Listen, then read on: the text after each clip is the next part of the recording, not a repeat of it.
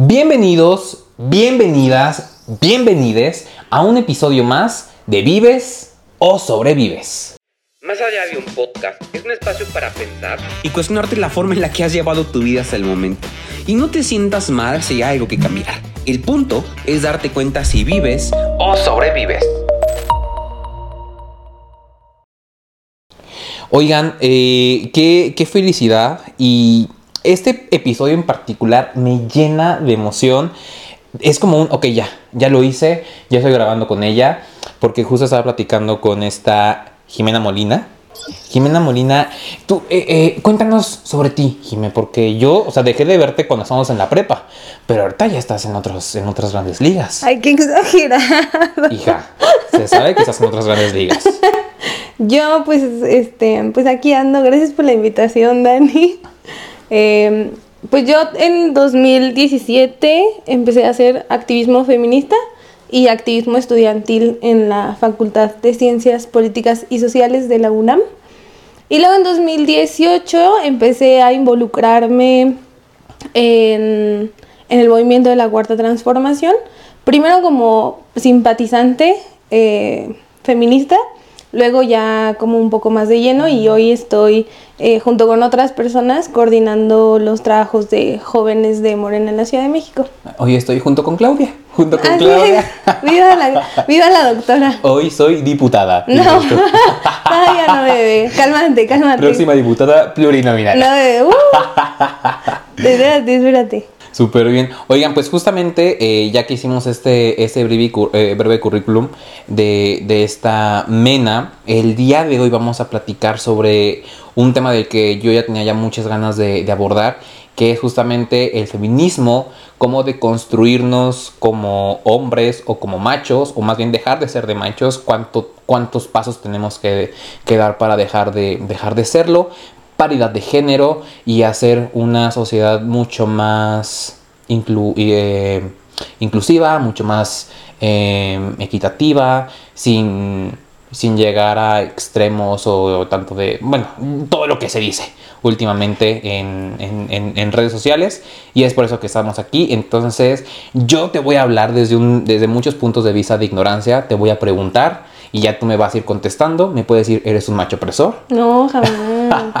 jamás. Para cambiar el mundo hay que decir las cosas bonito y fácil para que todos entendamos. Y la idea es justamente que nosotros podamos entender y podamos, eh, podamos llevarnos un poquito de esto de, ok, yo estaba haciendo ese tipo de conductas que están afectando a, mi entorno o, todo por el estilo.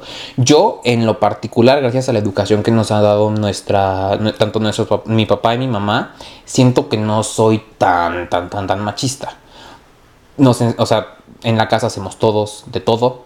No solamente porque sea mi hermana, ella tiene que cocinar o hacer labores del hogar, sino también lo hago yo.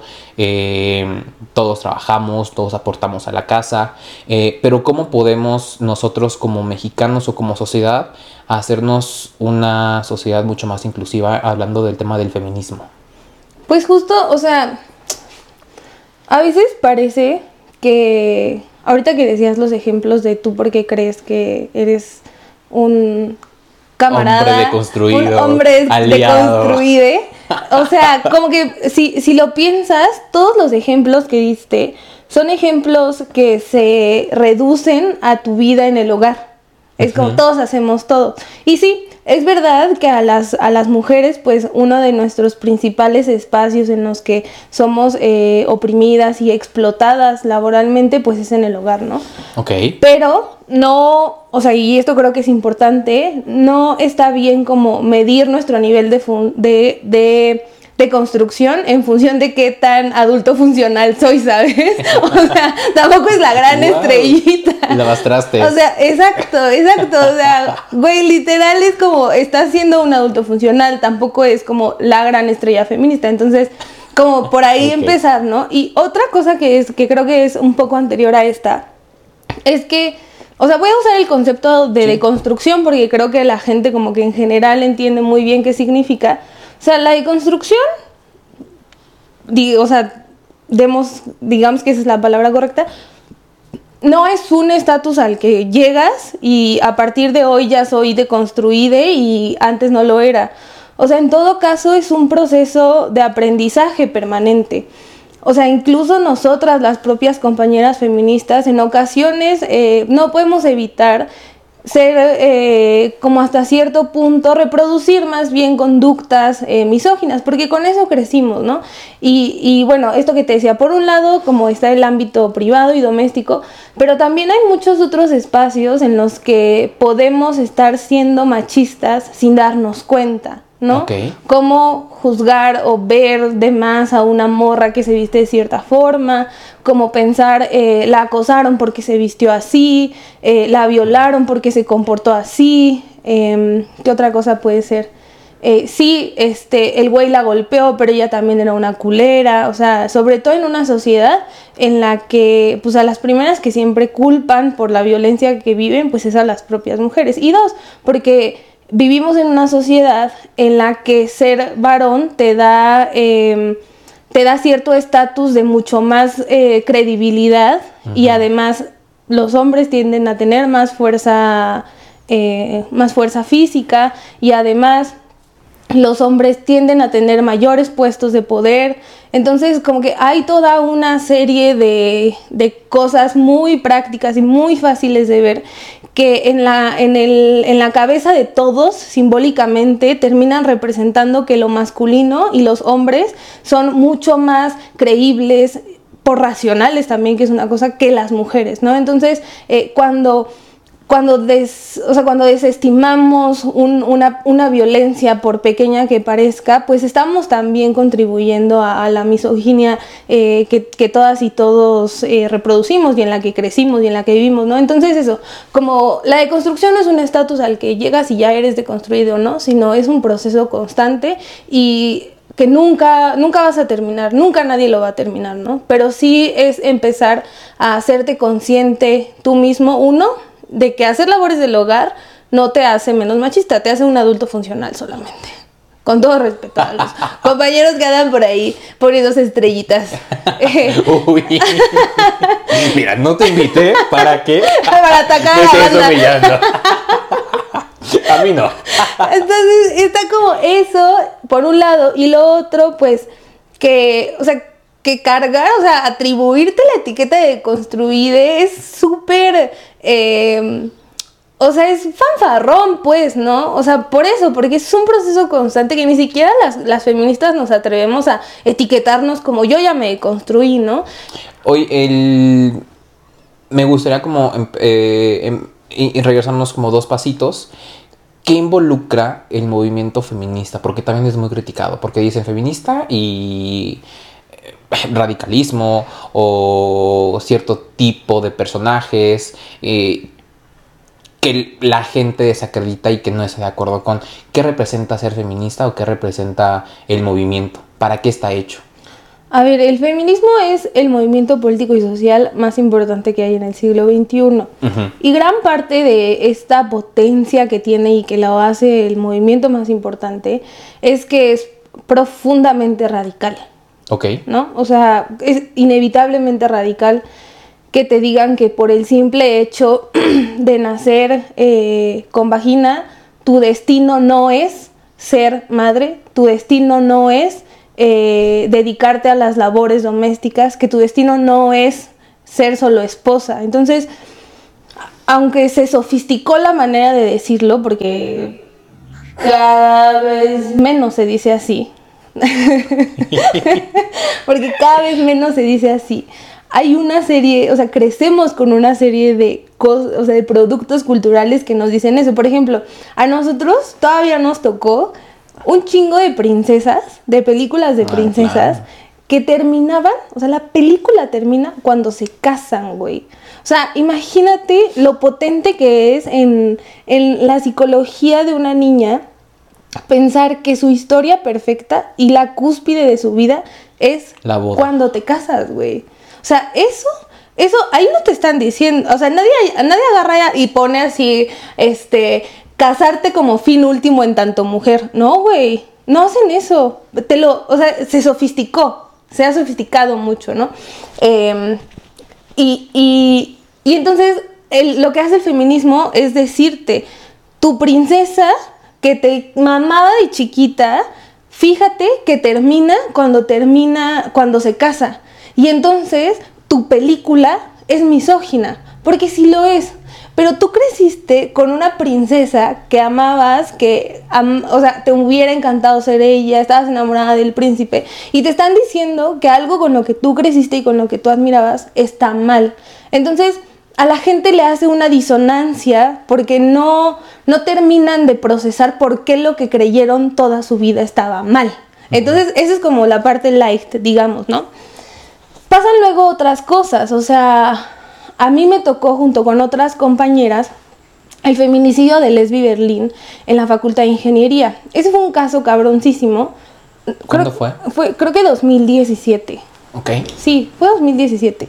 Y lo que sucede fue que aparece el cuerpo de Lesbi Berlín. Fue el de la, el que en CEU que mientras iba, de- eh, que fue en la noche. Fue en la noche, am- a- amanece este, asesinada y eh, los peritajes y la autoridad de ciudad uni- universitaria dicen que ella misma se ahorcó con un cable de un teléfono que había en la facultad. Un sinsentido, un absoluto sinsentido. Resulta, ah, y además lo que hace irresponsablemente la UNAM es agarrar y decir que eh, lo primero que sale a decir es, Lesbi no es una estudiante de ciudad universitaria. Y esto puede parecer cualquier cosa, pero yo te voy a explicar por qué no es cualquier cosa. Lo- o sea, lo primero que hacen es, uno, decir que se, o sea, que fue un suicidio con un cable de teléfono en ciudad universitaria a altas horas de la madrugada. ¿Cuál es el problema con que dijeran que es estudiante?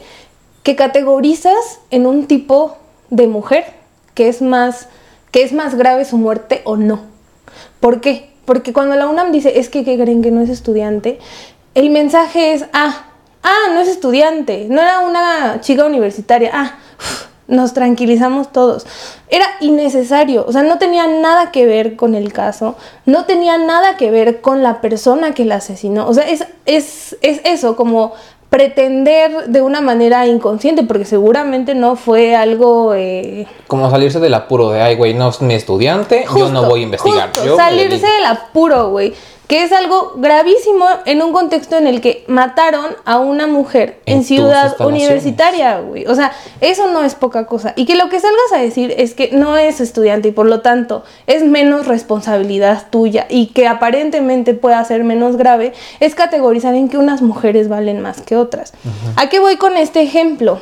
A que lo que empezó a suceder, yo creo que fue a partir de lo de Lesbi. Hay autoras que creen que eh, lo atribuyen más a 2016. Para mí fue Lesbi, bueno, no creo que en el feminismo universitario fue Lesbi, empujó a pensar en unas nuevas estrategias feministas. Y esas nuevas estrategias feministas ya no partían de, de solo hablar del tema, sino ya partían de la indignación. Y esa indignación se convirtió en enojo. Y un enojo yo creo muy justificado. Y ese enojo se tradujo en una serie de estrategias políticas que pretendían llamar la atención de una manera mucho más rápida y mucho más eh, escandalosa mediáticamente también. ¿Cuáles son esas estrategias? Que creo que esa es la parte importante. Lo que llaman acción directa o iconoclasia, que es pintar paredes, eh, cuestionar monumentos, etcétera, etcétera. A mí la neta eso me viene valiendo madres. Sí, pero hay muchas personas a las que no. Entonces, creo que vale por eso siempre la pena eh, retomarlo. Esas son estrategias políticas que, en mi opinión, tienen que ser temporales, contextuales, etc. Pero es que también ah, me parece súper absurdo porque es hace más claro nuestro machismo o nuestra misoginia que ponemos como valor mayoritario a un monumento que a la vida de una mujer. Sí, o sea, que a, que a mucha gente le indignara más que, que se, o sea, que se pintaran las paredes de la facultad de ingeniería a que acabaran de asesinar a una compañera en su propia facultad es, grave, es grave, claro, ¿no? Entonces, creo que el, el, el acierto de esas estrategias es sacar a la luz eso, ¿no?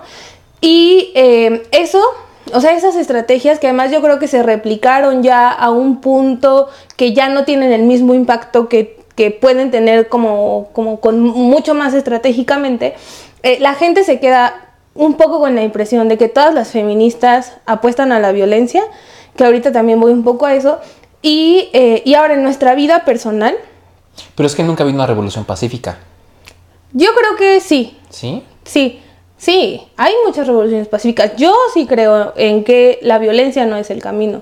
Yo lo creo. Y aún así yo en 2017 ahí estaba con las compañeras. Y si a una compañera yo veo que la quieren agarrar, yo me voy a interponer, ¿no? O sea, pero es, son estrategias políticas, pues, que se tienen que ir adaptando. Y yo hoy en día, porque no, no soy la misma feminista que yo era en 2017, yo hoy en día, como muchas otras compañeras, apostamos por cambiar el mundo desde la paz y desde el amor, no desde la violencia, y aspirar a un mundo no violento, ¿no? Perdóname, como femini como sí, como representante o sí, representante de este de este movimiento, Integrante, integrante. Ok, como integrante o difusora, se vale. Em, ¿Cómo es para ti lidiar con gente que no empatiza con su forma de pensar y no conformes con eso, atacan eh, la ideología? ¿Cómo, ¿Cómo es lidiar con ese tipo Yo de soy gente? súper paciente, o sea, yo, yo, Jimena, soy súper paciente. A mí no me... Al principio sí, o sea, es que esa es otra, o sea, cuando estoy discutiendo en serio me pongo seria y yo no soy una persona seria. Entonces la gente se saca de No. pedo y me dice, no te enojes, y yo, no estoy enojada, estamos hablando. Estoy enojada, pendejo. Pero bueno, hay compañeras que, que lo primero que hacen es ponerse a la defensiva y yo creo que con justa razón. O sea, yo creo que es, o sea, yo creo que es eh, natural enojarte si te dicen, no, ¿por qué dices que no quieres tener hijos? Obvio los vas a querer. Ay, ¿por qué dices que no te quieres casar? Obvio te vas a casar. ¿Por qué es eso? ¿Sabes? Justo esas, esas eh, como pequeñas eh, comentarios que parecen inocentes, bien intencionados, pero que en el fondo es esto que al final te está diciendo que tu destino es ser madre y ser esposa. Solo Eso es porque naciste siendo mujer. solo porque naciste con vagina, güey. O sea, eso es profundamente misógino. Entonces, eh, entonces a mí me parece natural que muchas compañeras se pongan a la defensiva. Mi postura política es que no se cambie el mundo a gritos. Mi postura política es que se cambia platicando, explicando con paciencia, con ejemplos. Para mí es eso. Y por eso, o sea, para mí eso es una postura política. Y por eso también yo me considero muy paciente para explicar todo lo que yo pueda y que le haga a la gente empatizar un poco más. Pero también entiendo que hay compañeras que se cansan, o sea, porque también es agotador explicar una y otra vez y estar con tus 30 tíos diciéndote que tú estás mal, que sí quieres tener hijos y que sí te tienes que casar, ¿no? Entonces, o sea, como imposible que no termines enojada, sin querer ir a, las fiestas familiares, y está esa opción, o sea, vivir enojada, bueno, no es una opción, es natural, pues, eh, o asumir la postura y el compromiso pedagógico político de decir hay que explicar el mundo solo se cambia si todos entendemos que es justo entonces eso es o sea eh, yo lidio con paciencia pero también creo que hay que empatizar con las compañeras que no lidian con paciencia. Y por ejemplo, para hombres como nosotros, o incluso también para mujeres que no, que, que están en ese proceso de, de construcción, ¿cómo nos sugieres empezar a... De hecho, algo que te mandé un mensaje antes de grabar, de, oye, ¿me recomiendas algún artículo? ¿Me recomiendas esto? Digo, o sea, no sé, porque pues, güey, no, no- no- soy una persona ignorante en ese tema. no está chido así es más aprender, honesto güey Y me gustaría aprender para tampoco hablar desde la ignorancia. ¿Qué nos recomiendas a nosotros para ser empáticos o para pues poder hacerles más fácil esta, este movimiento a ustedes y no ser un obstáculo? O sea, pues yo creo que en la medida que uno tenga la oportunidad de instruirse por cuenta, o sea, por cuenta propia es bueno. O sea, hay libros básicos. Si alguien te dice el segundo sexo de Simón de Beauvoir, de Beauvoir es básico, no le creas. Es súper complicado, no le crean, no lo vean. No les- no, que no sea el primer libro de feminismo que lean.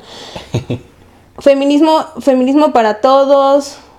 El feminismo es para todos es bueno, feminismo para un 99%. O sea, son libros con conceptos súper básicos, con un poco de historia. Y eso es así, como para empezar. Hay muchas youtubers, o sea, tampoco a huevo es leer. O sea, también puedes ver muchos videos. ¿Qué es el feminismo? ¿Dónde nace? Hay mucho de feminismo en Latinoamérica, que también eso es importante. O sea, no es lo mismo el, el proceso sufragista de Europa que el proceso sufragista en México, ¿no? Entonces, En YouTube hay muchísimas cosas, en TikTok hay muchísimo. Y, y eso por un lado, ¿no? Como instruirte teóricamente, digamos. Y lo otro es también, pues hacer un ejercicio, creo en gran medida a partir de esto, un ejercicio autocrítico constante. O sea, y la autocrítica en ese sentido creo que es valiosa en la medida que no lo andas no andas como loro diciendo que estás siendo autocrítico y también estás regañando todo el tiempo otras Claro. personas. O sea, porque la neta, si solo estás regañando otras personas por no ser igual de deconstruidas que tú, entonces en realidad nada más lo estás haciendo Para subirte en un pinche banquito moral, colgarte tu pinche medallita y estar diciéndole a todo el mundo, yo sí sé, yo sí soy deconstruido, yo sí sé y tú no. Sí, yo ya no soy machista y yo soy mejor que tú. Ajá, entonces yo creo que tiene que ser un ejercicio reflexivo constante y muy personal, muy personal y muy honesto. Y muy honesto me refiero a reconocer que todos, todo el tiempo, reproducimos al patriarcado, porque en él crecimos, porque a partir de la visión patriarcal es que entendimos el mundo. Entonces no es fácil, o sea, de repente una se da cuenta y, y te preguntas, ¿lo que dije fue misógino? Y te dices, tal vez sí lo fue. Y, y entonces como que empiezas a reflexionar, sí, sí fue por esto, pero tal vez no por esto, hasta que tú llegues a tus propias conclusiones y tú te vayas haciendo, creo que es eso, como ser consciente de lo que haces y de lo que dices y guardártelo para ti, yo sí creo que es algo súper importante, la neta. Ay, perdón. Es el vidito. Son las burbujas. Nos hicimos una agüita de fresa. y la fresa es diurética. Así es, así, no lo entenderían. ¿Me das agüita? Hablando de. Y pues ya, yo creo eso. Que, que sí tiene que ser un ejercicio personal. Porque si no, como que siento que sí se envicia. Como cuando empiezas a regañar a la gente. O sea, yo no regaño a nadie, güey. Yo no regaño a nadie. Y, y, y, y todo el tiempo me estoy. Gracias. Sí, de nada. Esto no es porque es mujer y me está sirviendo. Ay, cállate. Soy un macho pesado. es broma, es ¿Qué mame. hizo, güey? Pero sí, en efecto. Sí, eres misógino. Esta vez porque soy buena onda, nada más. Eres un joto misógino. Ay, no, no es cierto. No. Ya estoy pedo. Ay, ahora pero. Oye, mira, se está justificando con su borrachera. Primera señal. Ajá, sí, red flag número uno. Que digas que perdí el Ay, control, perdón. Tú fue por el alcohol, pero. ¿Qué Al hizo? rato veo un video grabando. Quiero disculparme con las mujeres. No fue mi intención, No no, fue mi sabía lo que hacía. Hoy estoy aprendiendo de un error y es por eso que estoy grabando un episodio con una feminista. Suscríbanse y denle like. Suscríbete, el- exacto, exacto. Como corto voy a poner una mujer me sirve. Qué. No, no es cierto, es broma. Simple- entonces, digamos que podremos aplicar la de si no más ayuda el que no estorba y hacer como esta onda de crítica, autocrítica y constante para ir quitándonos ciertos símbolos de micromachismo. Sí, sí, o sea, y, y, y una vez que ya sabes más cosas, o sea, para mí sí es muy importante asumir la labor de explicar, o sea, explicar desde la paciencia y el amor. O sea, yo sí soy así una fiel creyente que si queremos un mundo más justo y más pacífico, tenemos que construirlo en nuestras formas de explicar el mundo que queremos. Entonces, em, yo creo que ya cuando, cuando uno alcanza o, o logra el nivel de instrucción, que luego no tiene que ser, ¿sabes? Como leer, o sea, también puede ser súper intuitivo. O sea, simplemente pensar en qué es lo más justo y qué no es decirle a una mujer que es su culpa ser violentada, que su destino es ser madre, que su destino es ser esposa. O sea, cuando tú todo el tiempo estás pensando, lo que acabo de decir de alguna forma abona esto. Eso también es profundamente intuitivo. No tienes que leer el segundo sexo de Simón de Beauvoir. O sea, tienes que ser una persona autocrítica, una persona que, que diga esto está mal. Con sentido común, güey. O sea, bueno, el sentido común más bien tiene que ser feminista. Ok. ¿No? O sea, porque el sentido común es patriarcal. Siguiente episodio, ¿cómo deconstruir mi sentido común? Pues es que suena súper raro, pero, o sea, de verdad, o sea, es, es, es la forma en la que crecimos. O sea, simplemente lo de las películas. A mí siempre me gusta mucho ese ejemplo. Porque no te das cuenta, para ti es una película infantil cualquiera, pero No, pero tiene un mensaje. el mensaje es ese. Muy claro. Sí, y por ejemplo, yo que sé, la Blanca Nieves, o sea, la que se la quería chingar era su madrastra por ser más bonita. O sea, o, o estos refranes de el peor enemigo de una mujer es otra, otra mujer. O sea, La que linda, linda. La que linda, yo he escuchado, por ejemplo, de eso, de, de mujeres y mujeres, eh, que es peor irte en el vagón de las mujeres, que porque son mucha, mucho más agresivas. O sea, yo llevo años, años, años en el vagón de mujeres y jamás han sido más agresivos. O sea, yo he salido con moretones del vagón de mixto cuando se atasca así mucho, este, y del de mujeres, pues obvio nos peleamos. O sea, como es el transporte público que está lleno de gente Ay, en bueno. horas pico, no empieces. No, no, no. Yo que voy a sacar un comentario. Si fueras hombre homosexual, en el último vagón agarras puro amor. Ahí, mira. Love is love. Ahí esas cosas no pasan. Ahí esas cosas no pasan. Ahí es al contrario. Todo lo sale, mira, pero bien chaqueteado. Qué bueno, güey. Viva la República Amorosa. Sí, sí, sí. Digo, yo no lo he hecho. Uh, Me me contaron. contaron. Cuando no había para el motel, sí la aplicaba. No, pues en este caso no. O sea, de verdad es mentira. O sea, las compañeras que están seguras de eso, yo les invito a reflexionar si neta ¿A qué usan el metro? por una. Bueno, sí, las que yo he escuchado decir eso se usan en el metro. Ok. Pero como que siento que esta consigna la tenemos tan clavada que vemos a una mujer que se pelea con otra mujer en el metro y lo primero que dice es que sí. Las mujeres son peores. Entre nosotras nos chingamos más. Pero en realidad, entre los vatos, ellos se agarran a madrazos a la primera prueba y se hacen así. O sea, ajá. Pero como nuestro cerebro no tiene registrada la consigna de que el peor enemigo de un hombre es otro hombre, entonces no te no, no lo que no lo dejas como un recuerdo que se Porque es el confirmó. patriarcado. Ajá. Entre hombres todos son hermanos.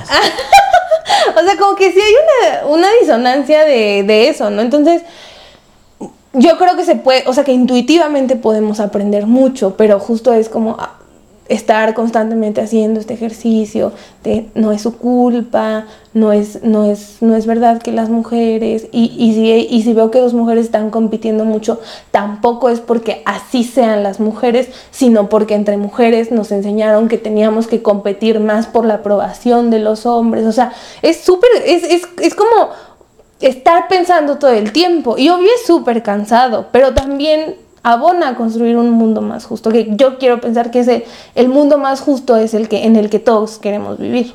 Ok, ahorita que estás abordando el tema de las de las princesas, que es un ejemplo muy cercano y a lo que todos podemos entender de manera mucho más fácil. ¿Tú qué opinas de toda esta evolución de las películas de empezamos con la Blancanieves que literal es salvada por un príncipe, seguida de una Cenicienta que es más o menos la misma dinámica?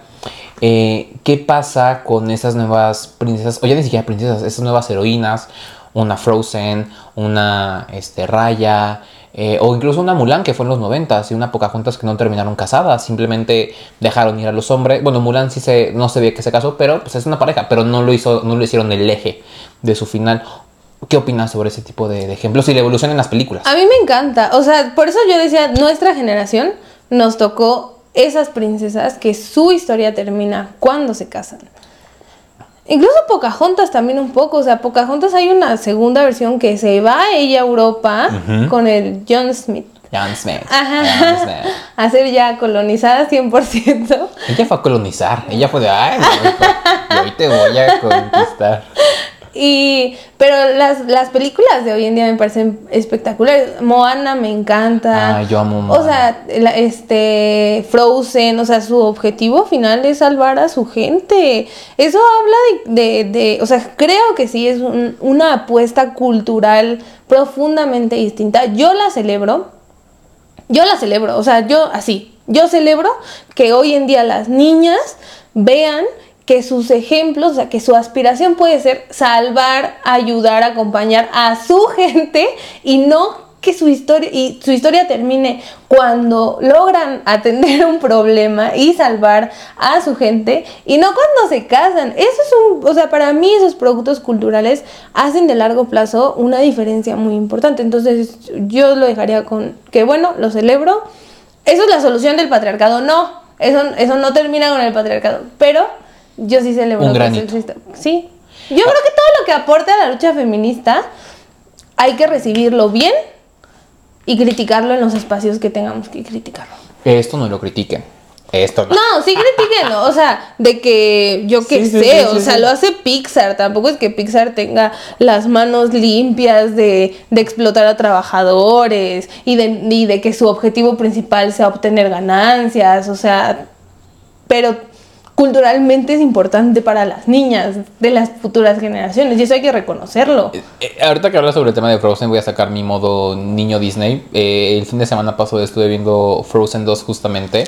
Y me encanta una escena. Ella es de las finales en donde está la hermana de Elsa, la pelirroja.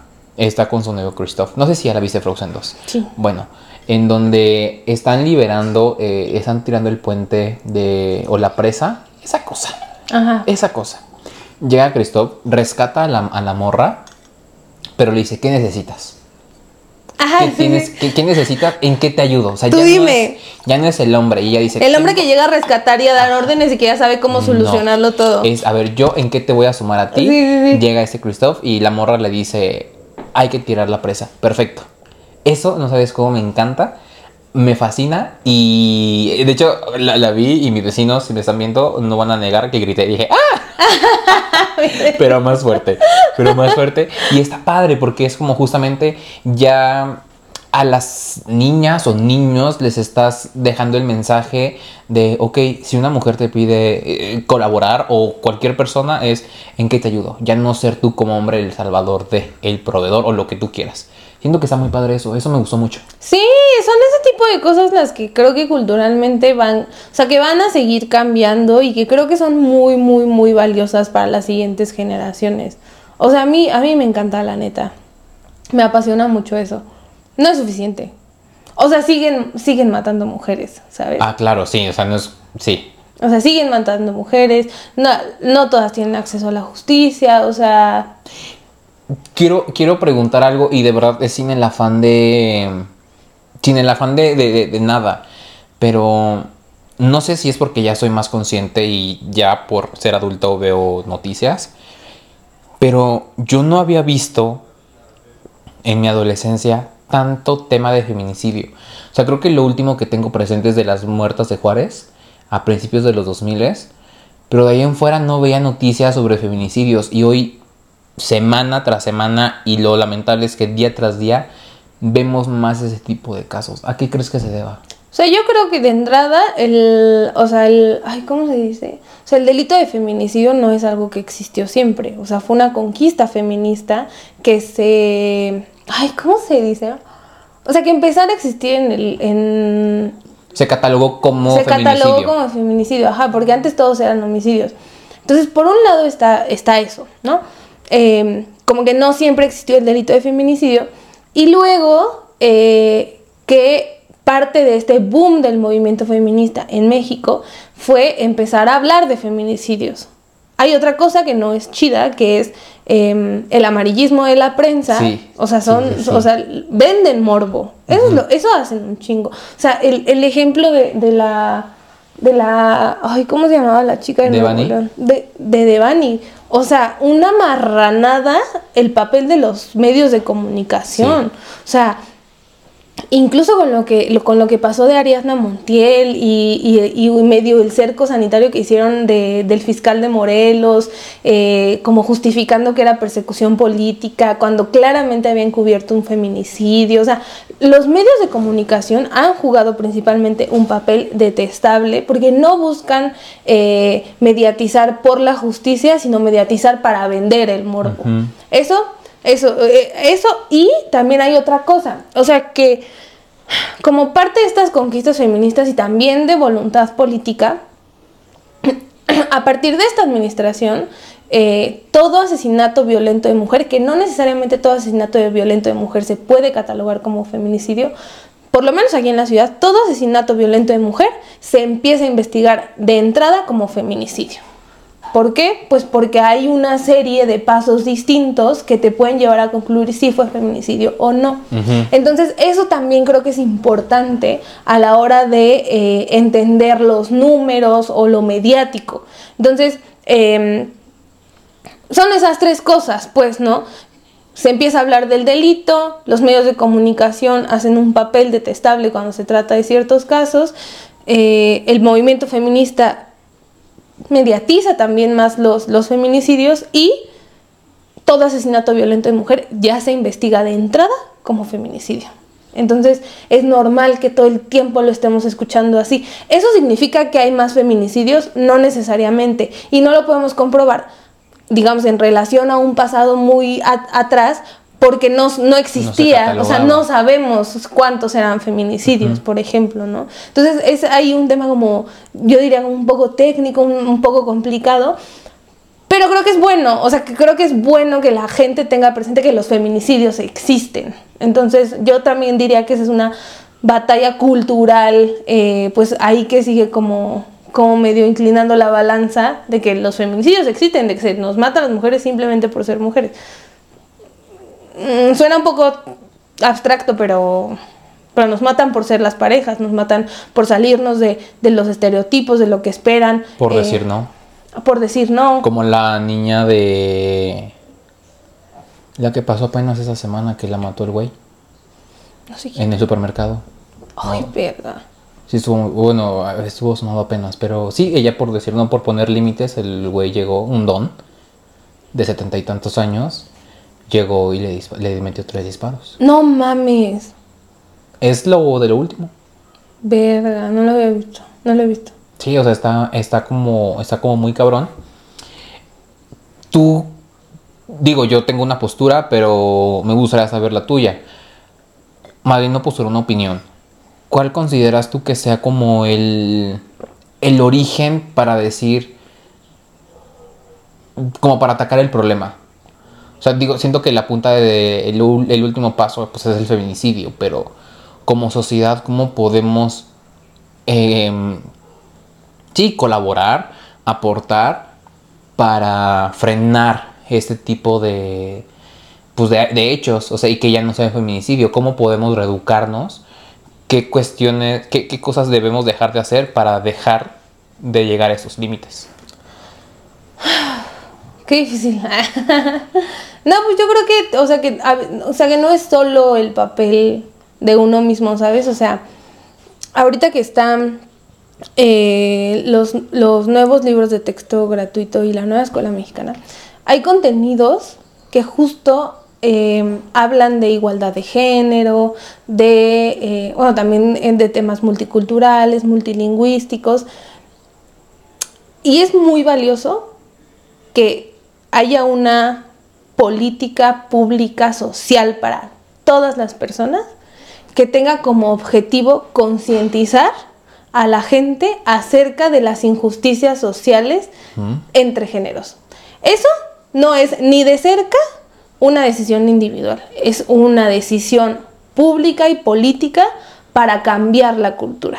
Entonces yo lo que creo es de entrada, que como individuos siempre tenemos que apostar a proyectos políticos que apuesten justamente a reivindicar el papel del Estado como un facilitador de conocimientos que apelen a la justicia social, ¿no? Entonces yo de entrada diría eso, que no puede ser solo algo individual, que tiene que ser algo público, colectivo y comunitario como lo es la nueva escuela mexicana. Creo también que la otra parte está en ahora qué hago yo, ¿no?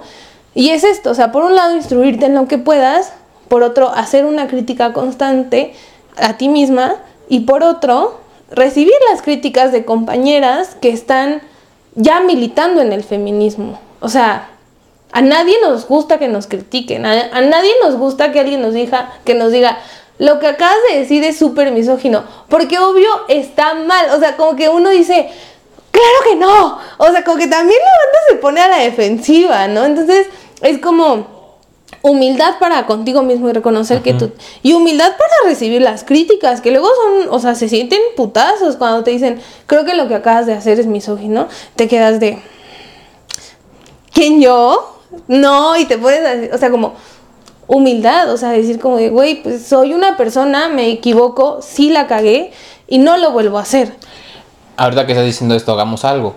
Eh, llevamos grabando alrededor de 40 minutos. Bueno, no, llevamos poquito, como 20, 20 y tantos minutos. Pero llegaste hace como un par de horas. En ese lapso de tiempo, yo, Daniel, ¿qué cosas he dicho? Que dices entre broma y broma, pero esto no está cool. Esto deberías de cambiarlo. Con esto no tendrías que bromear. Porque también, o sea, yo lo tomo como algo cotidiano y como algo de mi forma de ser, pero que tanto puede no ser beneficioso para, pues, para la vida diaria, como para una buena convivencia. Sería un buen ejercicio. estoy pensando ha sido muy decente hasta ahorita hasta ahorita güey Uy, deja que pague la cámara. exacto güey Uy, no, que no- el cinturón. No te quiero quemar enfrente de tu audiencia, güey. Es que si eres quien quién sabe cómo. Mm, estoy pensando. No, pues creo que sí ha sido bastante decente hasta ahorita, güey. De hecho, permíteme felicitarte. Ay, pégatelo en el micrófono para que la gente escuche el glu glu glu, glu. ¿Quieres más? Sí se me está subiendo un poquito. ¡Qué No- bueno! Nótense que es la patona. y ya vamos a terminarla. Lambrusco patrocinando. Digo, no soy Pinky Promise. No soy Pinky Si Promise. te patrocinan, me das este, una comisioncita, güey. Sí, sí, sí. Te va a pasar ahí para los chescos. Digo, para el vino. Ay, ¿por qué es tan vulgar, Dani? Por- Ay, güey, dije para el vino. No, a ver, vulgar no más conocido, hija. Cuando hay que hacerlo, dice. Solo cuando es necesario. Mm, no, creo que te has portado muy decente hasta ahorita, güey. No, no hay una cosa que yo diga, "Mm, Dani. No, creo que no, te felicito. Me permito felicitarte personalmente. Bueno, ya que, acabó- ya que me felicitó, ahora sí. Vete a la cocina. No, no es cierto. Dani, por favor. ¿Qué- Eso. ¿Qué, van a decir de mí? Van a decir, esa es tu feminista que trajiste ¿Es y tu yo. feminista? Y yo sí, Dani. Es que es relajada. Mi comadre es relajada, mi comadre, para que no, para que no piensen que feminismo es igual a radicalismo y bla, bla, bla. ¿Qué digo? Me vale madres. Y a veces sí, y está bien. Hay que ser pacientes con Mm. la banda. Yo en lo particular cuando empezó como todo ese, ese pedo de, de que la gente criticaba el hecho de que este grafitearan o desosaran o todo ese pedo de feminazi.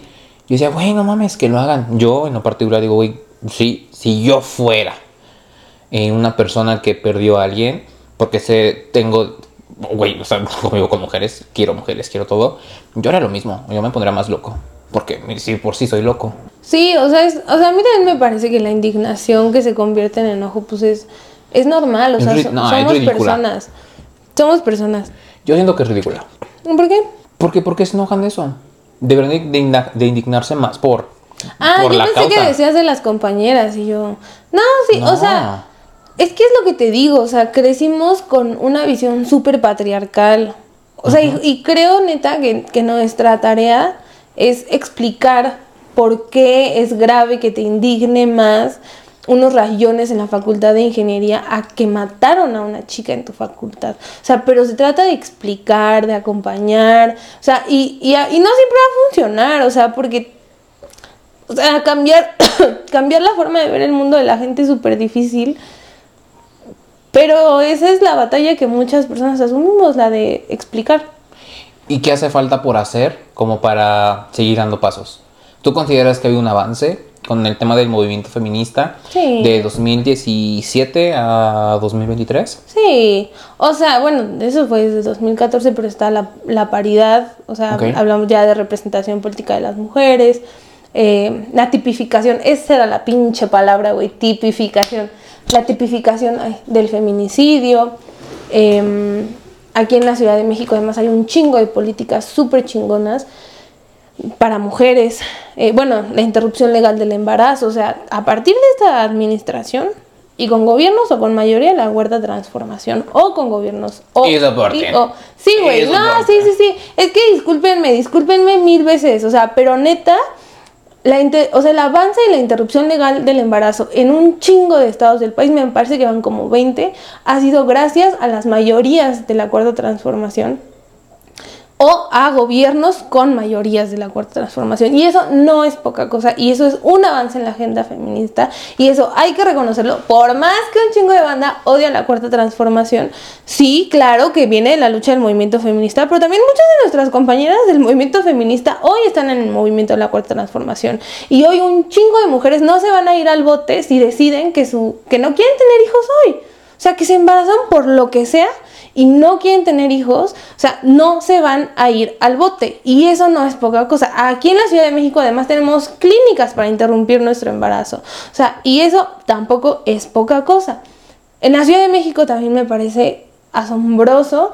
eh, hay unas cosas que se llaman las lunas, por si la banda que está por aquí. ¿Las está- lunas? ¿Qué es sí. eso? Son un- unos espacios, hay 16, no, 11 creo en la ciudad. Las lunas de la Secretaría de Mujeres de la Ciudad de México son espacios en los que hay, te dan asesoría jurídica y asesoría psicológica si tú quieres denunciar violencia de género. También está una línea telefónica que es asterisco 765, donde te canalizan inmediatamente, o sea, en caso de emergencia, con personas capacitadas con perspectiva de género. Em, también está la que es mi favorita personalmente, que es em, la red de mujeres del bien, por el bienestar, que literal son donde hay, yo, yo vivo en una colonia donde hubo un, feminicidio y eh, ahí se implementó ese programa, es decir, en colonias en las que han pasado como casos graves de violencia de género, eh, implementan ese programa que es una persona de la Secretaría de Mujeres empieza a buscar a todas las vecinas para que entre todas empiecen a juntarse, a hablar de violencia de género, a compartir sus números de teléfono y hacer una red de vecinas que se estén apoyando todo el tiempo. Y eso para mí es súper valioso porque cuando las mujeres entran en procesos justo o de salir de un hogar violento o de denunciar violencia de género, lo, lo que más te hace fuerte y te permite como avanzar es tener una red de apoyo. O sea, si tú no tienes una red de apoyo, todo se te complica mil veces más. Entonces, con la red de mujeres, lo que haces es facilitar tú como Estado que tu vecina sea tu apoyo emocional por si estás en una situación de violencia. O sea, valiosísima. Me encanta esa política. Mm, ¿Qué otra me gusta mucho? Aunque otras hay. Mm, yo me quedaría con esas. Bueno, la paridad, paridad en todo en 2019, eh, que también hay que reconocer que fue gracias a la mayoría de la cuarta transformación, se aprobó la paridad en todo y por orden constitucional el, po- el poder judicial, el poder ejecutivo y el poder legislativo tiene que estar constituido paritariamente. Entonces ahí también estás tumbando estructuras que no dejaban a las mujeres acceder a puestos de, de poder y a puestos de decisiones públicas. Entonces yo diría que esos son avances. Falta un chingo. O sea, los, ¿Cómo femi- qué? los feminicidios no paran, güey. Los feminicidios no paran. Las mujeres no acceden a la justicia. Tardan años en cerrar carpetas. No siempre están satisfechas con, con, con lo que, o sea, con cómo se cierra la carpeta. Em, hay que también pensar en un, en un modelo de justicia ah, menos punitivo, que a las mujeres les sea menos, menos difícil, que piense en la reinserción social, o sea, encerrar a la gente no soluciona en el largo plazo, o sea, conviertes a, personas en una especie de, de marginalizadas sociales que en algún momento van a salir y que eso no significa que se vayan a convertir en ciudadanos decentes o en buenas personas, o sea, como que los encierras, lo- tienen experiencias horrendas en los reclusorios y luego salen y salen a vivir con otras personas, a salir a vivir en comunidad. Eso no es un sistema de reinserción. O sea, necesitamos apelar a un sistema de reinserción verdadera y de justicia para las víctimas, que equilibre ambas cosas. Yo creo que eso es sí uno de los grandes pendientes. Mm, y ya mientras maten a una sola mujer, nunca, o sea, no termina nada. Una sola mujer asesinada por feminicidio no, no significa que nuestra lucha no ha terminado. Ok, ok. Ahorita que mientras decías todo esto, solamente quiero aclarar, digo, no pasa nada, no voy a censurar nada de lo que estaba diciendo en ese momento. Solo quiero aclarar, aclarar que este programa eh, no está patrocinado por ningún partido político, queda prohibido su uso para fines establecidos del programa. Perdón, güey, tú me invitaste sabiendo lo que soy No, y a no, lo que represento. no, está bien, no pasa nada. Si de aquí me sale una diputación, Claudia, mira, aquí estoy, ¿eh? AMLO, te puedo amar. Tú dime cuánto y yo te amo. Abierto, estoy.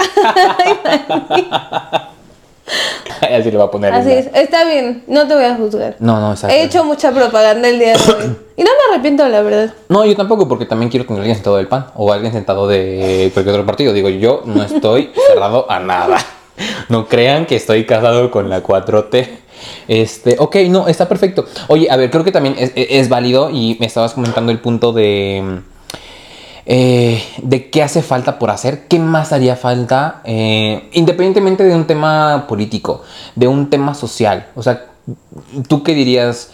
Ah, ya pasó esto, ya dimos un paso al movimiento feminista. Pues, o sea, te digo que a mí como ciertos productos culturales me parece valioso.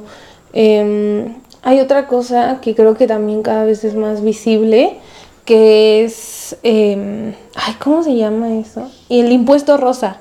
Que, ajá, Mm, ujú, que sí es el escuchado. mismo producto, pero como es de mujer, Vale más caro. vale más caro. Sí, sí, Ajá. sí.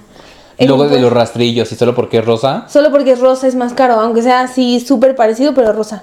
El impuesto, ese es un concepto interesante. O sea, como, pues asumir que puedo comprar un rastrillo que no es rosa, pero que quitar sirve. los pelos de la axila. Ajá, justo. Y entre vatos también, esta, esta parte creo que es importante, romper esto que, que decimos en el feminismo, el pacto patriarcal. Ok. Mm, ¿Nunca lo habéis escuchado? Mm, tal ¿Te vez suena? sí, pero ajá. O sea, es cuando un vato le dice a otro vato que se cogió una morra borracha y el otro dice, ah, no mames, estás cabrón. Y ahí termina. O sea, aunque no esté bien, hay un silencio. Aunque no esté bien, hay un poco, incluso una pequeña celebración. O sea, romper el pacto patriarcal significa decirle, güey, no mames, eso no estuvo bien. Es decir, ya, es decir, ¿sabes qué, güey? O sea, Ve a hablar con la morra, ¿sabes qué, güey? Te va a denunciar y asume lo que hiciste. Es, ¿sabes qué? Te voy a denunciar yo porque acabas de reconocer una violación. Eso es romper el pacto patriarcal. O sea, y a los hombres les toca analizar qué prácticas tienen en su vida cotidiana, porque su vida cotidiana no es un evento en el que se cogió a una morra, no, violó a una morra que estaba borracha. Es pequeñas acciones cotidianas que significan alimentar el pacto patriarcal, ¿no? Decir, ay, tal es bien no sé qué, ay, tal se viste como no sé qué. O sea, decir como, no alimentar, güey, o sea, puedes no querer pelearte, puedes solo decir como, ah, voltearte, romper el, patro- el pacto patriarcal creo que sí queda en las manos de, de- de los vatos. Y son espacios en los que las mujeres no estamos. Son espacios solo de varones. Ahí está, o sea, ahí, o sea, los que realmente están preocupados por la justicia social y que las personas, independientemente del sexo con el que nazcamos, podamos vivir en un mundo justo, equilibrado, eh, y ellos quieren decir, ah, yo quiero aportar, pues rompan el pacto, o sea, rompanlo en sus espacios, Ahí está tu examen diagnóstico. Ahí Pues sí. está tu prueba. sí, rómpanlo. O sea, no, no, no, no se queden callados, no, no digan nada cuando escuchan eh, que alguien fue violento, cuando alguien hace un comentario misógino, o sea, eso. Ok. Perfecto. Yo creo que nos podremos seguir horas y horas y horas hablando, pero creo que ya abordamos, creo que lo más mm, general, ¿no? Lo más necesario para poder hablar sobre esto. Te quiero agradecer y ofrecer disculpas por los comentarios que aventé en ese momento. Ay, cálmate. Somos amiguis. Ya sé. Y muchas gracias por, por aceptar estar acá. Eh, gracias a ustedes por quedarse a, a- a este espacio. Lo hicimos de una manera dinámica, una manera amistosa, una manera en donde pueden darse cuenta de que platicar sobre ese tipo de temas no tiene que terminar una discusión, no tiene que terminar en desacuerdos, nada por el estilo, simplemente dialogar, cuestionarnos y replantearnos muchísimas cosas. Yo les agradezco mucho que se hayan quedado hasta el final de este video. Yo soy Dani Rodríguez, ella es Jimena Molina y esto fue un episodio de Vives o Sobrevives. Nos vemos. Adiós.